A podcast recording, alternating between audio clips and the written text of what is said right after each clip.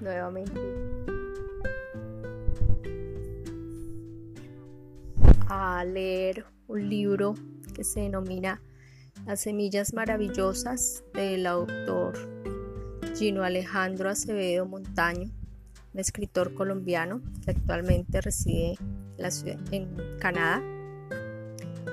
Vamos a comenzar con la primera historia que él denomina un mensaje luego de la tormenta. Durante innumerables días, el rumor de la lluvia golpeando la tierra con un ritmo persistente se había convertido en un murmullo ensordecedor.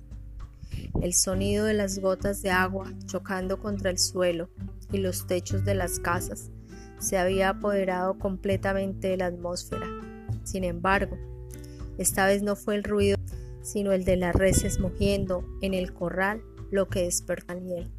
Hacia la medianoche, para un joven de 14 años no era nada divertido levantarse a esa hora, pero aún así decidió salir a echar una mirada al establo para asegurarse de que todo estaba en orden. Desde el portón de la pesebrera, Daniel vio que el riachuelo que cruzaba la planicie aledaña estaba completamente desbordado. Unos cuantos metros de distancia, el tope de agua había subido hasta la altura de la rodilla, abrazando los troncos de los árboles, y tan solo a unos pasos, el borde del torrente ya acariciaba los pies del ganado. Daniel sintió pavor al ver que alguna vez fue un pequeño arroyo, convertido ahora en un tormentoso río. El intento por huir del peligro, todo el ganado se del redil. ¡Mu! ¡Mu! Daniel se apresuró a abrir la puerta del establo para permitir que el ganado escapara. Daniel, ¿dónde estás? El ruido de la vaca también había despertado a María, la madre de Daniel, quien ahora se encontraba en el portal de la casa. Mamá, mamá, el río va a arrasar la casa, gritó el muchacho. María regresó al interior del hogar, donde la esperaba su esposo Pablo y su hija Ana. Unos minutos más tarde, la familia completa estaba afuera. Pablo gritó, Ana, ayuda a tu hermano a sacar a los animales. María, alistemos el bote. Ana recogió del piso una vara de madera y corrió adentro del establo para ayudar a Daniel. Afuera, afuera, gritaban los dos hermanos. Las reses se empujaban unas a otras al salir y en la confusión uno de los becerros terminó atrapado por dos brazos de agua que lo rodeaban. Su única opción era volver atrás, pero estaba tan asustado que no lograba moverse. Mu, mu, mugía el becerro llamando a su madre. No te preocupes, pequeño Blacky, yo te sacaré de ahí. Consolaba a Ana al ternero mientras le ayudaba a Daniel a cerrar la puerta del corral. Cuando la joven se acercó al animal, este dio un salto repentino y la golpeó. Daniel vio caer a su hermana y en el torrente, que en ese lugar no era demasiado profundo, pero sí corría con mucha fuerza. En ese mismo momento sus padres arrastraban un pequeño bote sobre la hierba húmeda.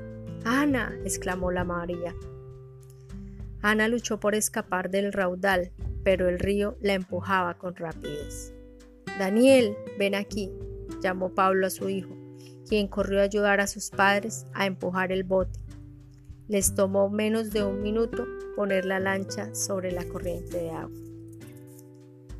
Daniel y María se lanzaron sobre la parte delantera del bote al tiempo que Pablo lo empujaba con toda su fuerza y enseguida saltó sobre él. Luego aló el cordón del motor y muy pronto el sonido del aparato invadió el lugar. Procurando mantenerse de pie, dirigió velozmente el bote tras la búsqueda. Vénganse fuerte, gritó Pablo. A lo lejos, Daniel vio a su hermana mientras levantaba un brazo, pero luego se sumergió en el río y volvía a sacar la cabeza. Ana gritaba, pero él no lograba escucharla. La distancia era muy grande. y el ruido de la avalancha ahogaba todos los demás sonidos. De pronto, en el momento en que el bote se acercaba a Ana, un relámpago iluminó la escena. El rayo golpeó un árbol que estaba en el camino, rompiéndolo en dos. La sección superior del tronco cayó al agua, de modo que se interpuso entre la joven y su familia. Los pasajeros de la lancha sintieron una tremenda sacudida. Pablo aceleró el bote, rodeando las ramas hasta ubicarlas entre ellas y su hija. Avanzando a gran velocidad, lograron aproximarse a la joven. Ayúdame, papi, gritaba Ana. Daniel se inclinó sobre la borda al tiempo que extendía el brazo para alcanzar a su hermana, pero aún no estaban lo suficientemente cerca. Nada hacia acá, le gritó Daniel. Y justo cuando el muchacho rozaba los dedos de la mano de Ana, el tronco que venía flotando desde atrás Golpeó el bote con fuerza. Las ramas trabaron la hélice de la pequeña embarcación hasta romperla, dejando escapar un ruido. El motor liberó hacia el aire una humareda que impregnó el ambiente con el denso olor a aceite. El impacto apartó el bote del lado de Ana y Daniel observó la cara de terror de su hermana de 13 años sumergiéndose en el agua. Ana y el bote tomaron direcciones diferentes, así que sin pensarlo, Daniel se lanzó al río. Daniel, gritaron al mismo tiempo María y Pablo. En pocos segundos, el joven alcanzó a Ana y la abrazó desde atrás. Ella estaba exhausta, pero aún luchando. Aguanta, Ana, aguanta. Nademos hacia allá, le dijo Daniel, mientras señalaba un árbol que se levantaba en medio de la corriente. Daniel sostuvo a su hermana con un brazo, mientras que con el otro luchaba con ímpetu para salir a flote. Al llegar al árbol, le ayudó a treparse en él. Daniel se aferró al tronco, justo en el momento en que vio pasar, a unos metros de distancia, el bote con sus padres. La lancha estaba atrapada por las ramas del tronco y la corriente la arrasaba rápidamente. Los jóvenes escucharon el grito desesperado de su padre. Trepen más alto, volveremos por ustedes. Sin pronunciar una palabra, María se sentó en uno de los bancos del bote mientras las lágrimas que caían de sus ojos se fundían con las gotas de lluvia que aún humedecían sus mejillas. Daniel trepó sobre las primeras ramas y ayudó a Ana a subir a un lugar más seguro. Los jóvenes observaban cómo la corriente alejaba de sus padres a merced del furioso río. Mojados hasta los huesos, soportando el frío y temiendo quedarse dormidos o resbalar accidentalmente en el río, pasaron largas horas aferrados al árbol, esperando el regreso de sus padres. Desde lo alto contemplaban el silencio de la magnitud de la tragedia, viendo pasar camas, sillas, estufas, televisores e incluso un pequeño tractor. También vieron pasar animales del corral muertos y en algunos aún con vida, luchando por sobrevivir en medio de la furia del torrente. Después de una angustiosa espera, cuando estaba a punto de amanecer, Ana llamó la atención de su hermano. Escuchó algo, Daniel. Debe ser tu imaginación, hermanita. No, es en serio. Dani escuchó algo. Creo que es el ruido de un motor.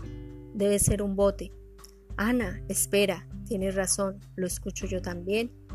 Eran sus padres que volvían en una embarcación más grande.